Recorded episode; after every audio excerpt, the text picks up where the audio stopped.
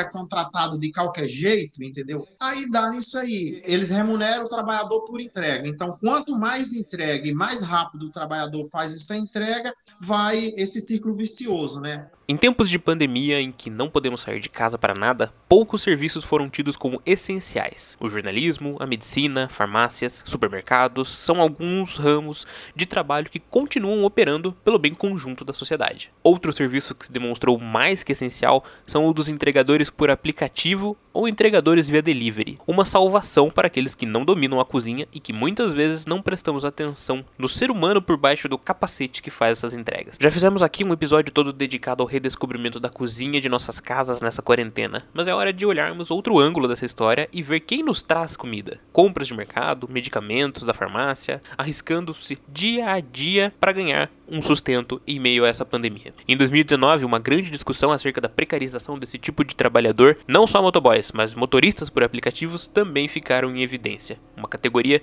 que não está sob o regime da consolidação das leis trabalhistas, a CLT, na maioria das vezes não tem carteira assinada, convênio médico, direitos a férias, feriado, 13 terceiro, fundo de garantia, além de condições ridículas de trabalho. Em um momento de crise econômica e alta do desemprego, os aplicativos de serviços como Uber, iFood, 99 e Rappi atraem desempregados e pessoas que têm dificuldades para se inserir no mercado de trabalho com a perspectiva de obter alguma renda. Em abril de 2019, um estudo publicado pelo Instituto Locomotiva no jornal O Estado de São Paulo apontou que 4 milhões de pessoas trabalham para essas plataformas no Brasil e 17 milhões usam o serviço regularmente. Uma reportagem da BBC News Brasil de maio de 2019 foi a que acendeu o alerta para os rumos que a nossa sociedade vinha levando. Nela, o jornalista Leandro Machado mostrou as diferenças entre os trabalhadores que usam motos e os que usam bicicleta, as diferenças e exaustivas jornadas de trabalho sem um amparo e ganhando pouco. Em poucos casos em que esses aplicativos tiveram que ser processados por não darem direitos aos seus trabalhadores, pensou-se que a situação mudaria, mas nada mudou. E agora, diante da maior crise de saúde que o mundo passa, como esses trabalhadores ficaram? Ganho que eu produzo, então eu não posso parar. Se eu tivesse um salário fixo que eu pudesse ficar em casa, eu preferia ficar em casa, porque eu estaria mais seguro, né? Por dia, eu piloto das 7 da manhã até quase uma hora da manhã, que é o horário que eu chego em casa. Ah, quase 16 horas, né? O dia tem 24 horas. Então, você tira uma hora de manhã em casa, uma hora você chega até fazer suas coisas. Dorme 6 horas tenho contato com muitas pessoas, eu tenho medo de levar alguma coisa para dentro da minha casa. Contamina tanta gente com tanta facilidade, é complicado, entendeu? Perder vidas, né, pro financeiro. Mas vai doer no bolso. E doendo no bolso ninguém vai ajudar ninguém, entendeu? O governo não vai ajudar a população de baixa renda, no caso, né?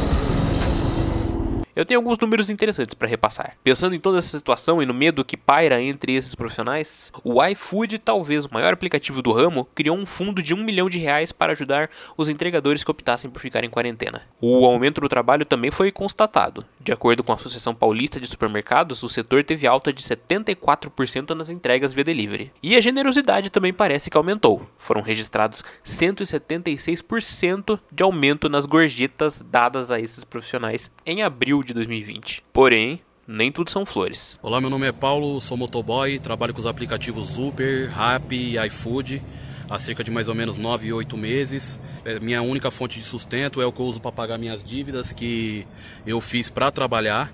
É o que eu uso para levar sustento para minha família, é o que eu uso para me alimentar, me manter. A minha denúncia que eu vou fazer é em cima do, do abandono que os aplicativos tem tido com os motoboys. A gente não recebeu o álcool em gel dos aplicativos. Eu, pelo menos, não recebi nenhuma mensagem para ir buscar ou retirar em algum lugar esse álcool em gel. Os aplicativos não garantem alimentação para o motoboy que passa fome na rua. Você sabe o quanto é, é tortura um motoboy com fome tendo que carregar comida nas costas?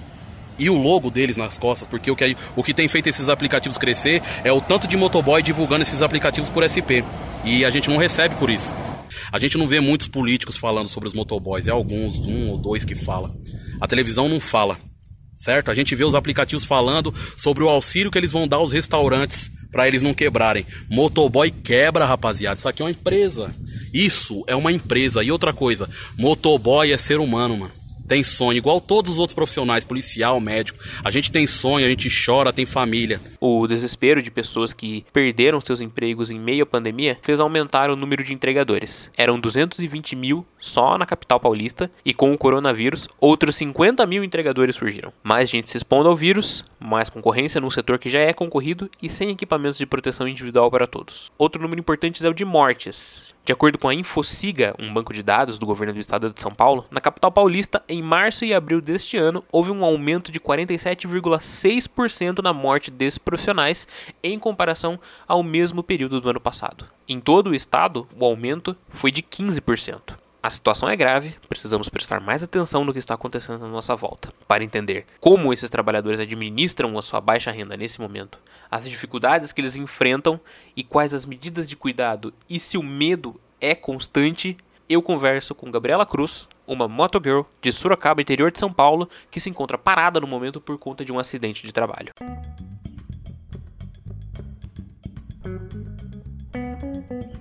Alô? Alô, Gabriela? Oi, tudo bem? Tudo bem, é o Lucas. Lucas.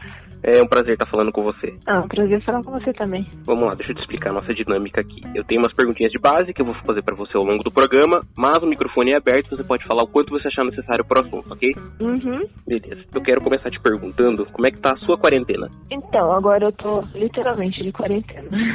porque eu tava, porque eu tava entregando é, pelo iFood, e daí eu, eu a moça passou reto no, no pare, ela não viu que tinha um pare lá, e daí eu bati nela e rolei pelo carro e caí e minha moto tá destruída. Caramba! Mas, é. Mas ela, ela assinou seguro já, ela já tá esperando a vistoria ir lá ver a moto, depois poder arrumar a moto. Então faz uma semana que eu tô parada por conta disso. Oh, poxa vida. É. Tá, vamos, vamos entrar então, tentar falar um pouco da sua rotina, como era antes desse acidente. É, como, é, como é que funcionava o seu trabalho de entregador? Você trabalhava com um lugar fixo ou era só para os aplicativos? Então, era com o aplicativo iFood. Uhum. O iFood, ele tem dois jeitos que funciona. Quer três, na verdade. Um deles é ser nuvem. Nuvem é trabalha o horário que quiser. Tipo, eu quero trabalhar agora, eu ligo o aplicativo e espero chamar. O AL, no caso que é operador logístico, é, ele já tem uma equipe terceirizada pelo iFood. Ou seja, eles montam uma equipe, sei lá, 10 pessoas no almoço, duas à tarde e 7 à noite, se não me engano é isso. E daí tem horário certo para trabalhar. Então ficaria das 11 até as 3 na hora do almoço, depois das 3 até as 6 na hora da tarde, depois das 6 até meia-noite no horário da noite. Eu trabalhava só no horário do almoço, por conta que eu tomo remédio à noite e atrapalhava no remédio isso. Mas tava, tava indo muito bem o, o iFood quando eles tinham a maquininha, porque quem tinha privilégio da maquininha eram os operadores logísticos. Muita gente não gosta de pagar online, né? Porque não confia, cartão de crédito nem todo mundo tem. Sim. Então quando a gente tinha a maquininha, eles chamavam, daí na hora de pagar, eles pagavam com cartão. A gente tinha uma maquininha pequenininha. Só que por conta do, do, do Covid, é, tiraram a maquininha de todo mundo, ah. pra não ter tanto contato físico, né? Muita gente continuou do mesmo jeito. Só que eu, eu tava tentando me resguardar mais. Então eu ficava em casa e esperava chamar. Quando chamava, eu saía. Isso dava certo quando tava com a maquininha. Aí quando tirou a maquininha, parou de chamar, ficou chamando menos, chamava mais em supermercado, porque tem supermercado perto de casa. Mas eu não ficava indo muito atrás de corrida, por conta de que, tipo, tava me resguardando mais, porque eu moro com a minha avó, né? É, ficar na rua não é uma coisa boa, ou esperando em restaurante, pior ainda. Mas muita gente do, do da minha equipe disse que tava normal, tipo, eles saíam é, para trabalhar, e daí chamavam um lugar, daí terminava o lugar, já chamava outro, e daí ia indo até o horário que eles decidiam voltar embora, porque daí voltando embora não chama mais, dependendo de onde mora, entendeu? Mas é isso. Eu respondi eu, a pergunta? Respondeu. Eu, eu ia perguntar agora justamente isso, como é que mudou a sua rotina a pandemia? Que cuidados você passou a tomar? Quantas, quantas horas de trabalho você passou a ter num dia? Então, eu sempre saía com máscara. Eu, quando chamava, deixava sempre minha bag, que é aquela bolsa lá que fica no motoboy, lá, lá fora. E daí quando chamava, eu já colocava a minha blusa de frio, colocava a máscara, colocava o capacete e saía. Aí eu ia entregar pra pessoa, colocava a máscara de novo, porque a máscara ficava no meu queixo, porque ela não consegue, não consigo deixar ela no meu rosto, porque ela é daquela que é bicuda, sabe? Ah, sei. E daí eu colocava a máscara, chegava até o cliente. Quando o cliente usava a maquininha, eu, eu pedia para eles passarem álcool gel antes. Eu tinha o meu próprio álcool gel, eu passava na mão deles. E daí eles iam e digitava a senha. Eu pegava de novo a maquininha, guardava, passava álcool gel na minha mão e saía. Aí normalmente eu voltava para casa. E nos restaurantes, muitos restaurantes, no caso, é, tinha sempre álcool gel no, na entrada. Sempre álcool gel na entrada, pedia para passar álcool gel, às vezes antes, pedia para não encostar no balcão. A gente ficava longe de onde estava o pessoal lá que entregava comida, eles traziam até a gente. E daí, quando eu vinha para casa, é, eu tirava toda a roupa que eu estava por cima, eu sempre estava com uma camiseta e um short por baixo da, da minha calça e da minha blusa. Aí eu estendia no varal as roupas e daí eu entrava em casa, lavava a mão e ficava aqui sentado esperando, entendeu? Aí eu só tomava banho depois do turno, Uhum. porque a minha roupa contaminada e minha máscara tava lá fora de qualquer forma. É isso que eu ficava fazendo. Muito se falou no- nos jornais afora sobre ter aumentado a demanda do trabalho de vocês e de vocês terem se tornado um serviço extremamente essencial nesse momento. Mas você falou que você até trabalhou menos, então essa não é uma realidade para todo mundo, né? O aumento do trabalho. Não é pra todo mundo, mas na verdade não é pra mim, porque assim, os motoboys normalmente eles vão nos lugares que tem restaurante perto, Uhum. entendeu? Onde chama mais. Aqui em Sorocaba, onde chama mais.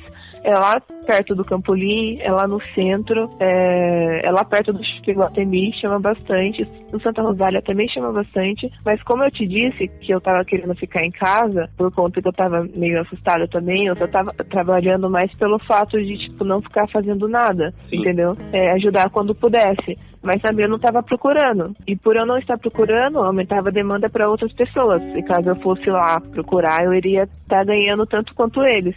Mas como eu disse pra você que tiraram a maquininha, diminuiu um pouco a demanda. Uhum. Com a maquininha, o pessoal tava, tava ganhando muito dinheiro, entendeu? Mas diminuiu, agora que tirou a maquininha, já tá bem difícil. Ah, e o outro jeito que eu esqueci de falar, que tem como, tem como trabalhar com iFood, é você trabalhando direto no restaurante. Aí, quando você trabalha de direto no restaurante, você cadastra o aplicativo com o restaurante, daí vai chamar só pro restaurante, só para aquele restaurante. É como se fosse um motoboy do restaurante mesmo. E daí eles têm é, a própria maquininha. Então, para eles, não tiraram as maquininhas. Então, alguns restaurantes ainda assim têm, é, têm as maquininhas, por conta que trabalha direto lá. Aí aceita até vale-refeição, essas coisas. A nossa maquininha não, não, não aceitava vale-refeição, era só débito e crédito, entendeu? Eu imagino que trabalhando menos, com certeza a receita deve ter caído. Como é que você passou a administrar o seu dinheiro agora? Então, eu consegui o auxílio e os meus tios, a minha avó, me ajudam bastante. Eles não gostam que eu trabalhe com iFood, né? Porque já caí duas vezes esse ano. Eita! E, tam- e- e também por conta do. E também por conta do coronavírus, né? Daí Uhum. eu aí, tipo, falei para eles, ó, eu não quero ficar em casa sentado o dia inteiro sem fazer nada e me sentindo inútil, porque eu me sinto uma. Eu sinto como se eu precisasse ajudar as pessoas, sabe? Eu gosto de ajudar as pessoas. Tanto que eu fui comprar um perfume esses tempos atrás, e daí eu vi que o cara tava atarefado de para entregar perfume o tempo todo. É, ele nunca tava lá na loja e tal. Aí eu me ofereci para ajudar ele a, a entregar perfume. Daí eu comecei a trabalhar com ele, entendeu? Entendi. É, mas não era sempre que ele me chamava, era só quando precisava bastante. Então eu não, eu não gosto de ficar parada, ainda mais porque agora eu tô, tô com depressão e tudo mais. Então, tipo, sair de moto me deixava alegre e ajudar o pessoal me deixava alegre. Então, o dinheiro pra mim não tá sendo problema, mas eu vejo no grupo que pra muita gente tá sendo problema, principalmente agora com a, com a tirada do da maquininha, porque né, precisa de dinheiro deles pra sustentar as coisas e tudo mais.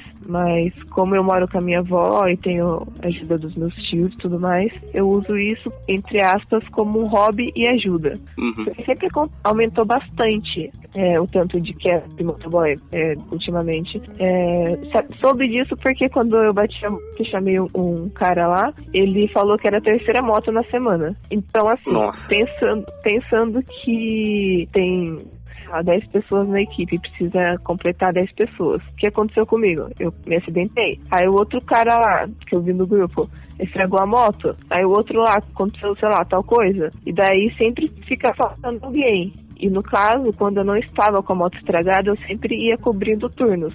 Às vezes eu, eu ia trabalhar à noite, porque não tinha gente para trabalhar à noite, porque aconteceu alguns BOs aí. Então eu sempre estava ajudando o meu líder, é, sempre que ele precisava. O meu horário fixo era tarde, mas se ele precis... era almoço, mas se ele precisasse da noite, eu ajudava ele à noite. E assim vice-versa, quando eu precisava de folga para ir para levar a minha avó no médico, algo assim, daí ela ele dava um jeito e dava folga para mim, entendeu? Aí por isso que para mim tá mais tranquilo, mas para muita gente que tá como motoboy não, não tá tão tranquilo assim. Mas ainda assim tá bombando bastante. É que a gente vê motoboy pra lá e pra cá, mas a maioria deles trabalham fixo no restaurante, né? Ah. Não é nem pelo iFood. Uhum. É, no, normalmente quem é do iFood tá com a bag do iFood, entendeu? Mas tem bastante gente que, que trabalha direto no restaurante, tipo do Domino's lá. Tem gente que trabalha direto de lá. E assim vai, entendeu? Você mencionou o auxílio emergencial e para muita gente ele tem sido um, uma boa uma boa ajuda, uma salvação, até porque tem muita gente perdendo emprego.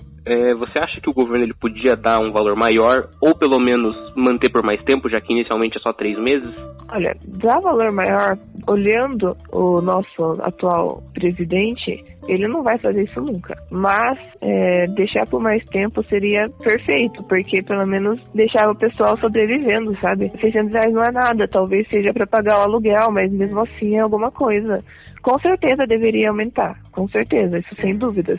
Mas conhecendo como que está a política atualmente, não vai aumentar. Mas deveria estar tá por mais tempo, com certeza. Você sente que a sua categoria ela não teve um amparo suficiente? Então, depende, né? Porque, como eu disse para você, é, tem como trabalhar como nuvem. Tem gente uhum. que eu conheço que trabalha como nuvem, que começa 8 horas da manhã e para meia-noite. Mas isso porque ele precisa de dinheiro para poder sustentar a casa, entendeu? Sim. Aí é a escolha dele. Mas como o L, tem gente também que trabalha dois turnos, mas aí também é escolha dele. É, eu pedi para trabalhar só um turno por conta disso, sabe? Para diminuir o risco, para diminuir, tipo, o tanto de trabalho. Mas motoboy é uma coisa que ajuda muita gente. Então, eu não. Eu diminuir a carga horária do motoboy, eu acredito que não seja bom para ninguém. Nem pro motoboy e nem para as pessoas que precisam deles. Porque um dia, para você ter noção, né, eu fui entregar entregar. O que eu fui entregar? Eu fui entregar supermercado pra uma, pra uma mulher. Ela tava lá na janela da casa dela. Ela falou pra eu abrir o portão e colocar lá dentro da casa dela e, e sair. De tanto medo que ela tava. Aí eu vi que ela tava com medo. Eu fui e falei assim: ó, eu vou passar álcool gel pra pegar no seu portão, tá bom? Dela, tá bom. Aí eu passei álcool gel, abri o portão, coloquei as coisas lá em cima da mesa que ela pediu e saí. Mas, assim, se ela não tava nem querendo, tipo, abrir o portão pro motoboy ou que, sei lá, deixasse ele fora, ela não queria no mercado. Então, diminuindo o horário do motoboy atrapalharia tanto o dinheiro do motoboy quanto as pessoas que precisam deles, entende? Nesse momento, você falou do medo da cliente, né? Você teve mais medo de trabalhar? Medo eu não, eu não tive. Eu me sentia bem de estar ajudando, sabe? Porque eu tava tomando todas as precauções. É, eu sempre tava com máscara. Toda vez que eu entregava ou pegava alguma coisa, passava com gel. Tinha álcool gel em todo lugar também. Então, o, o meu maior medo de disso tudo era, sei lá, de alguma forma estar na minha roupa, acontecer alguma coisa, transmitir na minha casa e me avó pegar. Só isso. Mas quando eu tava lá fora na rua, eu ficava mais tranquila. Mas ao mesmo tempo, nem tanto. Mas quando eu ficava lá fora, eu ficava, tipo, longe de tudo e de todo mundo. Eu ficava parada numa rua, assim, onde não via ninguém, esperando. Mas aí também tem o risco de ser roubada. Sim. E você acha que a pandemia, ela vai, ela vai mudar alguma coisa depois que tudo isso passar no, na, no seu trabalho? Trabalho? Você acha que a, que a sua categoria de trabalho vai passar a adotar os cuidados sanitários para sempre? Não? Eu acho que não, porque eu ainda vejo alguns motoboys sem máscara eu ainda vejo alguns. É, então, eles são. Alguns são bem relaxados, sabe? Porque tem muita gente que acredita que essa pandemia, na verdade, ela não basta de ser um golpe contra o presidente ou que é mentira, umas coisas assim. Uhum. Que eu acho uma besteira louca, mas enfim. É, tem gente que não tá nem aí. E o difícil disso é que, tipo, o pessoal tem que começar a se, a se cuidar. Então, eu acho que alguns motoboys talvez continuem sim se protegendo, mas nem todos. Perfeito. Então, pra gente finalizar, Gabriela, eu queria saber de você se você acha que o mundo, ele nunca, se ele nunca mais vai ser o mesmo depois dessa pandemia. Não vai ser o mesmo até encontrar a vacina. Vai continuar a mesma coisa, só vai ficar morrendo mais gente. Até que todo mundo se toque fique em casa e pare de achar que isso daí é besteira, entendeu? Uhum. Enquanto não tiver a, a vacina, não vai mudar nada. Maravilha. Gabriela, muito obrigado pelo papo. Imagina, eu que agradeço. Desejo muita força para você, que você se recupere logo para poder voltar à sua rotina. Uhum. Então, um bom descanso para você e boa quarentena. Obrigada. Tchau, tchau. Para você também. Tchau.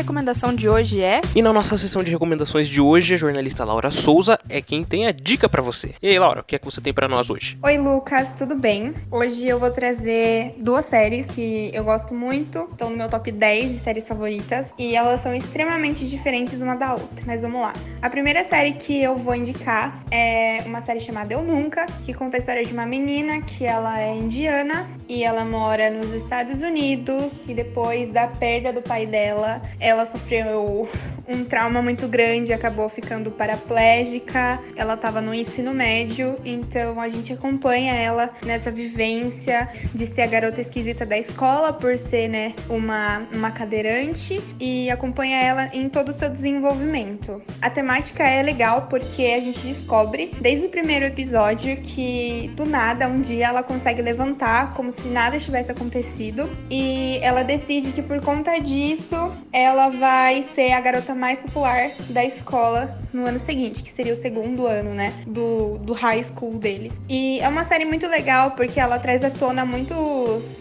é, muitos conceitos femininos, assim, tipo, meio bobos, como crushes, amizades, inteligência também. É, e tudo isso é analisado dentro da fase do luto, porque ela passa por uma psicóloga e ela fala de vários problemas que ela passa, né? Tanto na escola, com meninos ou com amigas. E tudo parece meio fútil perto da perda que ela sente do pai dela, né? E é muito legal você ver que ela tenta pegar todas essas outras coisas para não falar sobre isso. Então, é uma série que eu recomendo muito. A outra série que eu recomendo é a série A Maldição da Residência Rio. Essa série é perfeita, na minha humilde opinião. Ela é uma série que passa é, nos dias atuais. Ela conta a história da família Crane. E a família Crane, eles estão reconstruindo uma casa para eles venderem por um preço muito maior. Eles acabam se mudando, né, para Residência Rio, que é essa casa que eles querem reconstruir, e é uma casa mal assombrada. As mães da criança ficam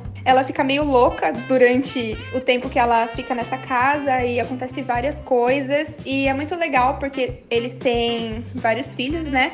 Cada episódio vai contando um pouco sobre cada filho para você entender o que aquela casa fez com cada pessoa. Quem gosta dessa, dessa coisa de tipo de filmes de terror ou séries que contam um pouco mais sobre o sobrenatural. É muito emocionante e tem muitos textos que você encontra inclusive no Google que falam que essa série conta também sobre as fases do luto, que cada sentimento que aquela casa trouxe para eles é a fase do luto. É uma série que assim eu recomendo para todo mundo, todo mundo mesmo. Tem muito susto, mas assim, ela me fez chorar muito também. É uma série muito bonita e eu recomendo. Você pode encontrar essas duas séries na Netflix, porém eu acredito que se a pessoa for lá no Google também jogar, tipo, ah, assistir de graça, ela consegue achar. E essa é a minha indicação de hoje. O podcast Opinião Pública fica por aqui. Foram usados neste programa áudios do SBT, do Inter Intercept Brasil e do UOL. Eu agradeço imensamente a sua audiência, ouvinte, e deixo um agradecimento especial também para o Jota, quem fez o intermédio desse contato com a Gabriela. Fica aqui o agradecimento. E é isso, eu peço que você nos siga nas redes sociais, no arroba Casa de Vó Podcast, em qualquer rede social que você procurar a gente vai estar com este usuário. E também nos siga nos aplicativos de podcast. Spotify, Google Podcasts, Apple Podcasts, Castbox, enfim,